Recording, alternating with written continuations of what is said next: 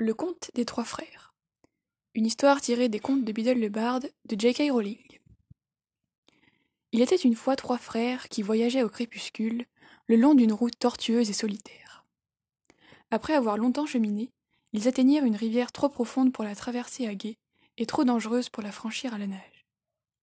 Les trois frères, cependant, connaissaient bien l'art de la magie.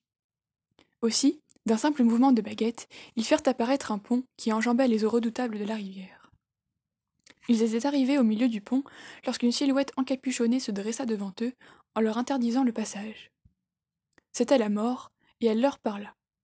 Elle était furieuse d'avoir été privée de trois victimes, car, d'habitude, les voyageurs se noyaient dans la rivière. Mais elle était rusée.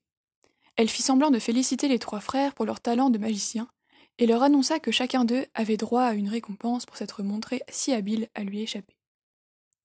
Le plus âgé des frères, qui aimait les combats, lui demanda une baguette magique plus puissante que toutes les autres, une baguette qui garantirait toujours la victoire à son propriétaire dans tous les duels qu'il livrerait, une baguette digne d'un sorcier qui avait vaincu la mort. La mort traversa alors le pont et s'approcha d'un sureau, sur la berge de la rivière. Elle fabriqua une, une baguette avec l'une des branches et en fit don à l'aîné.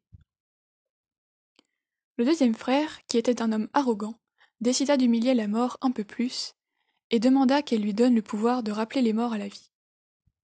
La mort ramassa alors une pierre sur la rive et la donna au deuxième frère, en lui disant que cette pierre aurait le pouvoir de ressusciter les morts. Elle demanda ensuite au plus jeune des trois frères ce qu'il désirait. C'était le plus jeune, mais aussi le plus humble et le plus sage des trois, et la mort ne lui inspirait pas confiance. Aussi demanda-t-il quelque chose qui lui permettrait de quitter cet endroit sans qu'elle puisse le suivre.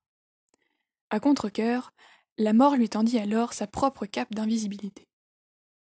Puis elle s'écarta et autorisa les trois frères à poursuivre leur chemin, ce qu'ils firent, s'émerveillant de l'aventure qu'ils venaient de vivre et admirant les présents que la mort leur avait offerts. Au bout d'un certain temps, les trois, frères, se séparèrent, chacun se dirigeant vers sa propre destination. L'aîné continua de voyager pendant plus d'une semaine et arriva dans un lointain village. Il venait y chercher un sorcier avec lequel il avait eu une querelle. À présent, bien sûr, grâce à la baguette de Sureau, il ne pouvait manquer de remporter le duel qui s'ensuivit. Laissant son ennemi mort sur le sol, l'aîné se rendit dans une auberge où il se vanta haut et fort de posséder la baguette, la puissante baguette qu'il avait arrachée à la mort en personne, une baguette qui le rendait invincible, affirmait-il.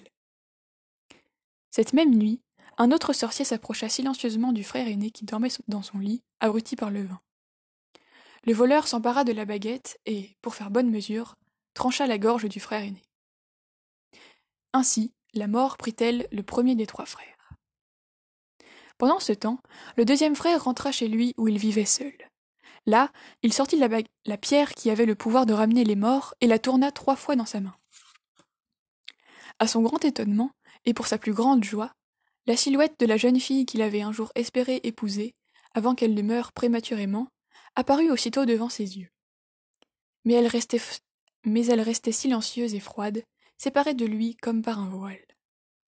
Bien qu'elle fût revenue parmi les vivants, elle n'appartenait pas à leur monde et souffrait de ce retour. Alors, le deuxième frère, rendu fou par un désir sans espoir, finit par se tuer pour pouvoir enfin la rejoindre véritablement. Ainsi, la mort prit-elle le deuxième des trois frères. Pendant de nombreuses années, elle chercha le troisième frère et ne put jamais le retrouver. Ce fut seulement lorsqu'il eut atteint un grand âge que le plus jeune des trois frères enleva sa cape d'invisibilité et la donna à son fils. Puis il accueillit la mort comme une vieille amie qu'il suivit avec joie, et, tels des égaux, ils quittèrent ensemble cette vie.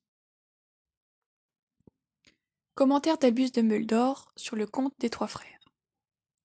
Lorsque j'étais un jeune garçon, cette histoire me fit une très profonde impression.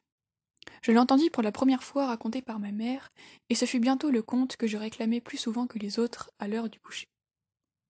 Cela provoquait fréquemment des disputes avec Abelforth, mon frère cadet, dont le conte préféré était Grincheuse la, la chèvre pouilleuse. La morale du conte des trois frères ne saurait être plus claire. Les efforts humains pour fuir ou vaincre la mort sont toujours condamnés à la désillusion. Le troisième frère de l'histoire, le plus humble et le plus sage, est le seul qui l'ait compris. Ayant un jour échappé de peu à la mort, le mieux qu'ils pouvaient espérer était de retarder le plus longtemps possible leur prochaine rencontre. Ce plus jeune frère sait que se moquer de la mort, en se vouant à la violence, comme le premier frère, ou en s'essayant à l'art obscur de la nécromancie, l'art de faire revenir les morts, comme le deuxième, signifie se dresser contre un ennemi retors, qui ne peut jamais perdre. L'ironie veut que, veut que se soit développée autour de cette histoire une curieuse légende qui en contredit précisément le message original. Cette légende prétend que les présents offerts par la mort aux trois frères, une baguette magique invincible, une pierre capable de ramener les morts et une cape d'invisibilité éternelle, sont d'authentiques objets qui existent dans le monde réel. La légende va plus loin. Si quelqu'un parvient à posséder légitimement ces trois objets, il ou elle deviendra le maître de la mort. C'est-à-dire invulnérable et même immortel, d'après la signification qu'on donne habituellement à cette expression. On peut rire, un peu tristement, de ce que cela nous apprend de la nature humaine. L'interprétation la plus indulgente qu'on pourrait en donner serait L'espoir jaillit, éternel, dans le cœur de l'homme. En dépit du fait que, selon Biddle, deux des trois objets sont hautement dangereux, en dépit du message très clair que la mort finit toujours par venir à nous, certains, certains sorciers, une toute petite minorité, persistent à croire que Biddle leur a envoyé un message codé qui est exactement l'inverse de celui tracé dans l'encre, et que seuls sont, sont suffisamment intelligents pour le comprendre. Leur théorie, ou peut-être faudrait-il plutôt parler d'espoir désespéré, n'est guère soutenue par les faits. Les véritables capes d'invisibilité, quoique rares, existent dans notre monde. Cependant, le conte précise bien que la cape de la mort est d'une nature permanente qui reste unique. Au cours des siècles qui se sont écoulés entre l'époque de Biddle et la nôtre, personne n'a jamais vraiment prétendu avoir trouvé la cape de la mort. Les vrais convaincus donnent à ce fait l'explication suivante. Soit les descendants du troisième frère ne savent pas d'où leur vient cette cape, soit ils le savent et ont décidé de manifester autant de sagesse que leurs ancêtres en s'abstenant de le clamer à tout vent. Naturellement, la pierre non plus n'a jamais été découverte. Comme je l'ai déjà noté dans le commentaire sur Babiti Lapina et la souche qui gloussait, nous sommes bien incapables de ramener les morts à la vie, et il y a tout lieu de supposer que cela ne se produira jamais. De viles solutions de substitution ont, bien sûr, été essayées par des adeptes des forces du mal qui ont créé les inféries. Mais il ne s'agit là que d'effroyables marionnettes, pas d'êtres humains véritablement ressuscités. De plus, l'histoire de Biddle est très explicite sur le fait que l'amour perdu du deuxième frère n'est pas vraiment revenu d'entre les morts. Elle a été envoyée par la mort elle-même pour, affirmer le deuxième, pour attirer le deuxième frère dans ses griffes, et elle est donc distante, froide, à la fois présente et absente, tel un supplice de Tantale. Il nous reste à présent à parler de la baguette, et sur ce point, ceux qui s'obstinent à croire à un message caché de Biddle disposent au moins de quelques éléments historiques pour soutenir leurs extravagantes affirmations. Car le fait est qu'au cours des âges, que ce soit pour se glorifier, pour intimider de possibles agresseurs ou parce qu'ils croyaient sincèrement à ce qu'ils disaient, des sorciers se sont vantés de posséder une baguette plus puissante que les autres, et même une baguette invincible. Certains de ces sorciers sont allés jusqu'à affirmer que leur baguette était en sureau, comme celle que la mort aurait prétendument fabriquée. Ces baguettes ont reçu divers noms, parmi lesquels la baguette de la destinée et le bâton de la mort. Que ce soit parce que la mort, dans l'histoire des Biddle, fabrique cette baguette de fiction dans du bois de sureau, ou parce que des sorciers violents, assoiffés de pouvoir, ont prétendu avec insistance que leur propre baguette était également en sureau, ce n'est pas un bois très apprécié par les fabricants. La première référence sérieuse mentionnant une baguette de sureau dotée de pouvoirs particulièrement puissants et redoutables indique qu'elle appartenait à Émeric, communément surnommé le Mauvais. Un sorcier qui ne vécut pas longtemps, mais se montra exceptionnellement agressif, terrorisant le sud de l'Angleterre au début du Moyen Âge. Il mourut comme il avait vécu, à l'issue d'un duel féroce entre un autre sorcier connu sous le nom d'Egbert. On ne sait pas ce que devient Egbert, mais l'espérance de vie était habituellement assez brève chez les duellistes médiévaux. Au temps où il n'y avait pas encore de ministère de la magie pour contrôler l'usage de la magie noire, les duels étaient généralement fatals. Un bon siècle plus tard, un autre personnage déplaisant, du nom de Godelot, cette fois, fit avancer l'étude de la magie noire en, transcrivant une série de dangereux sortilèges avec l'aide d'une baguette qu'il décrivit dans son manuscrit comme ma plus malfaisante et subtile amie, avec un corps de sureau, qui connaît les voies des grandes noirceurs de la magie. Comme on le voit, Godelot considère sa baguette comme une compagne, presque une éducatrice.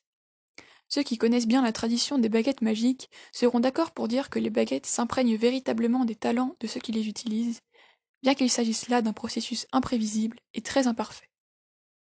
Il faut en prendre prendre en compte toutes sortes d'autres facteurs, comme la relation entre la baguette et son utilisateur, pour comprendre comment elle est susceptible de réagir avec tel ou tel individu. Toutefois, une baguette qui serait passée entre les mains de nombreux mages noirs aurait vraisemblablement, et à tout le, et à tout le moins, un penchant marqué pour les types de magie les plus dangereux.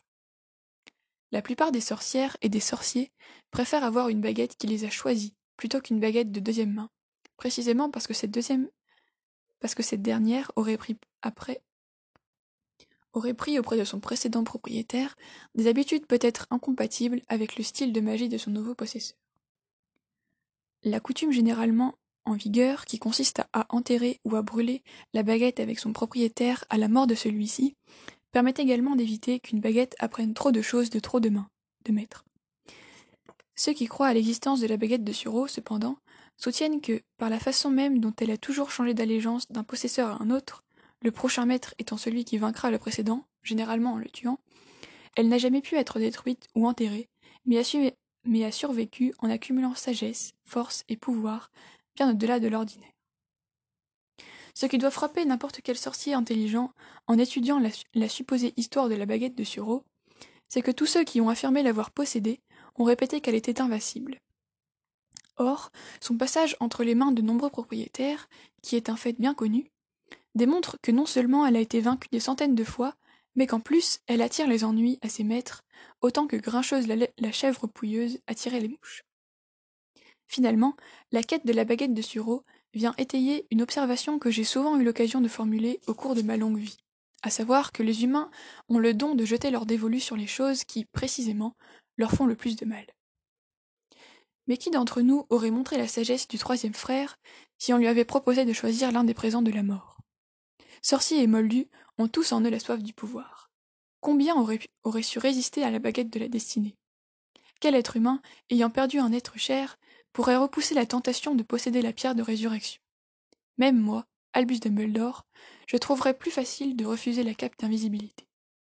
Ce qui démontre simplement que, tout intelligent que je sois, je demeure un aussi grand imbécile que n'importe qui d'autre.